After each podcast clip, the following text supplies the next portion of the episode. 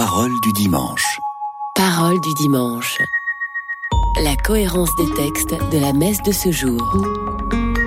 Tout de suite, la première lecture. Une émission proposée par Marie-Noël Tabu. Lecture du livre des Actes des Apôtres. En ces jours-là, Paul et Barnabé retournèrent à Lystre, à Iconium et à Antioche de Pisidie. Ils affermissaient le courage des disciples.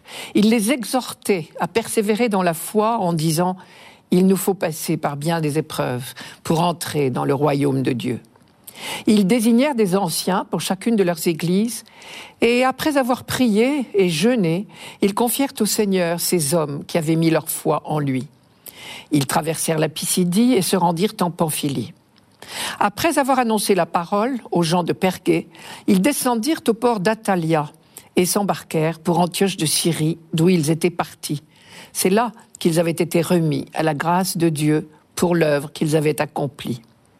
Une fois arrivés, ayant réuni l'Église, ils rapportèrent tout ce que Dieu avait fait avec eux et comment il avait ouvert aux nations la porte de la foi.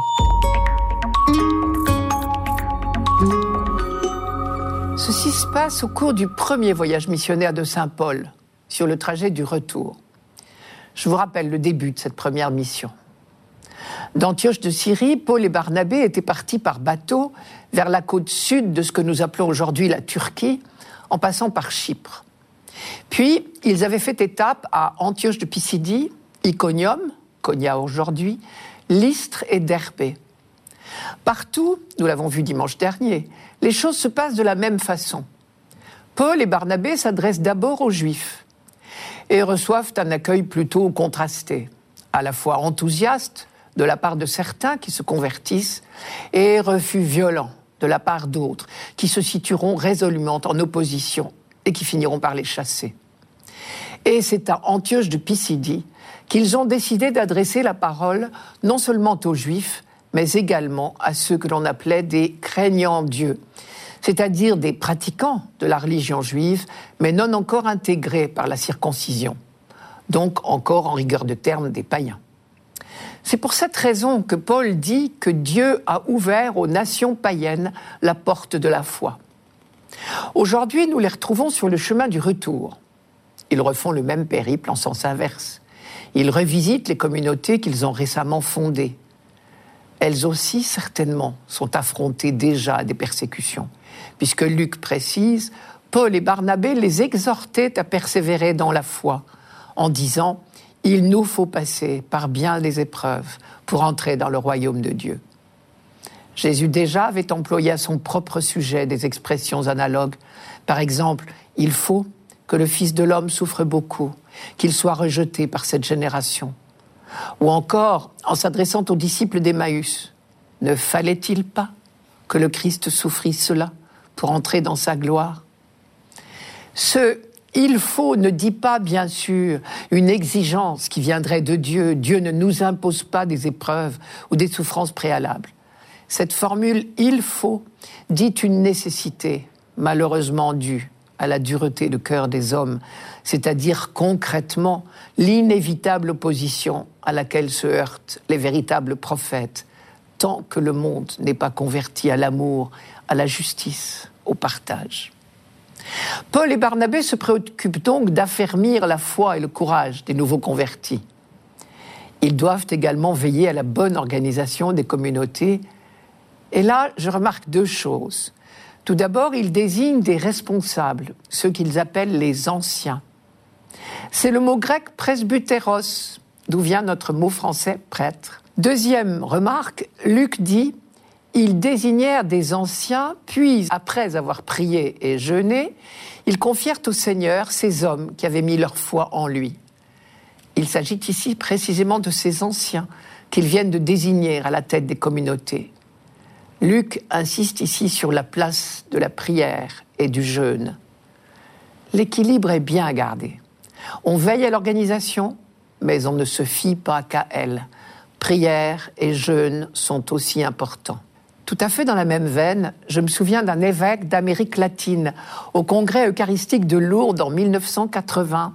Il avait dit Un évangélisateur qui ne prie plus bientôt n'évangélisera plus.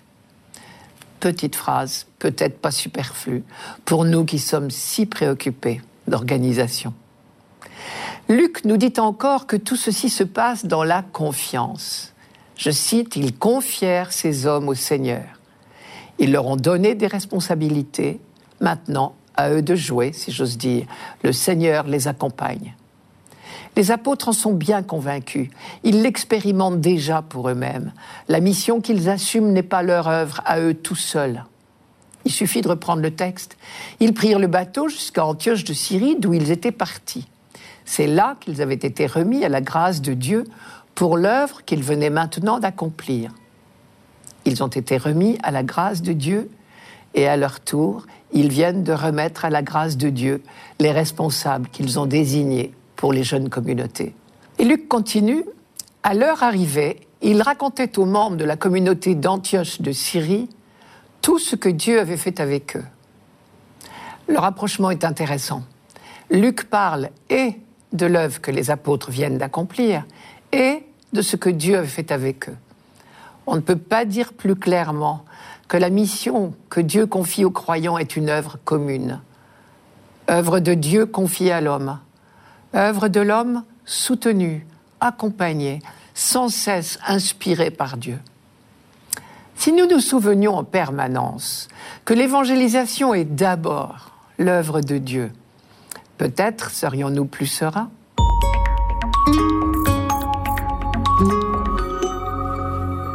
Radio Notre-Dame. Parole du dimanche. Parole du dimanche. La cohérence des textes de la messe de ce jour. Tout de suite, le psaume. Une émission proposée par Marie-Noël Tabu. Psaume 144. Le Seigneur est tendresse et pitié, lent à la colère et plein d'amour. La bonté du Seigneur est pour tous, sa tendresse pour toutes ses œuvres. Que tes œuvres, Seigneur, te rendent grâce et que tes fidèles te bénissent. Ils diront la gloire de ton règne, ils parleront de tes exploits, ils annonceront aux hommes tes exploits, la gloire et l'éclat de ton règne, ton règne, un règne éternel, ton empire pour les âges des âges.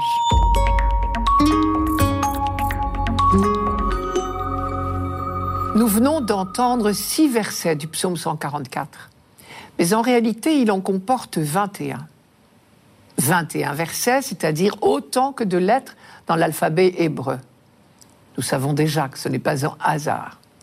Qui plus est, ce psaume est vraiment alphabétique, en ce sens qu'il s'agit de ce qu'on appelle un acrostiche.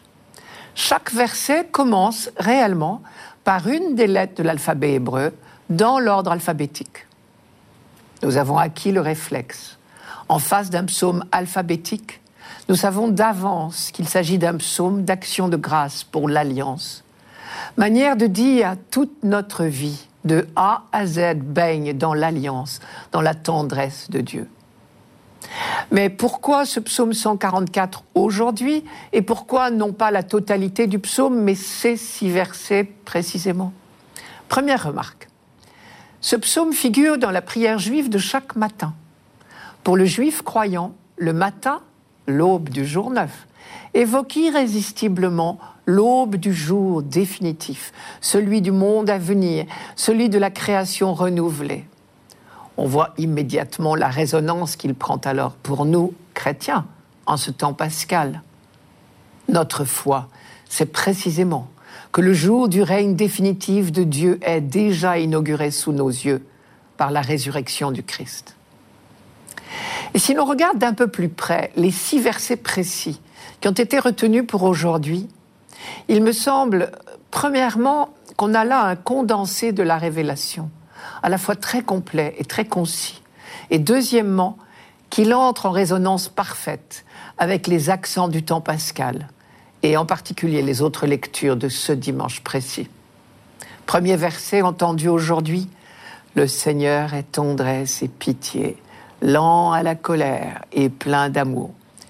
C'est le meilleur résumé qu'on puisse donner de toute la révélation biblique, puisque c'est le nom que Dieu a donné de lui-même à Moïse au chapitre 34 de l'Exode. Deuxième verset, la bonté du Seigneur est pour tous, sa tendresse pour toutes ses œuvres. La tendresse et la pitié du Seigneur, dont le peuple élu a eu le premier la révélation, elles sont pour tous. Et cela, c'est une énorme découverte pour l'humanité, une découverte que nous devons au peuple élu. C'est un thème que nous avons rencontré déjà à plusieurs reprises dans l'Ancien Testament. Dieu aime toute l'humanité et son projet d'amour, son dessein bienveillant, comme dit Paul, concerne toute l'humanité. Aujourd'hui, nous entendons une résonance particulière avec le livre des actes des apôtres que nous lisons pendant tout ce temps pascal. En particulier, le récit du livre des actes proposé en première lecture dans la même messe de ce cinquième dimanche de Pâques insiste justement sur le fait que l'annonce de l'amour de Dieu n'est pas réservée aux Juifs. Elle est proposée à toutes les nations païennes, comme dit Saint Luc. Soit dit en passant, c'est pour cela que nous sommes, nous aussi, croyants, plus de 2000 ans plus tard, même si nous ne sommes pas d'origine juive. Une autre particularité de ce psaume, et surtout des versets que nous avons lus aujourd'hui, il insiste sur la royauté de Dieu. Tes fidèles diront la gloire de ton règne. Ils parleront de tes exploits. Ils annonceront aux hommes tes exploits, la gloire et l'éclat de ton règne.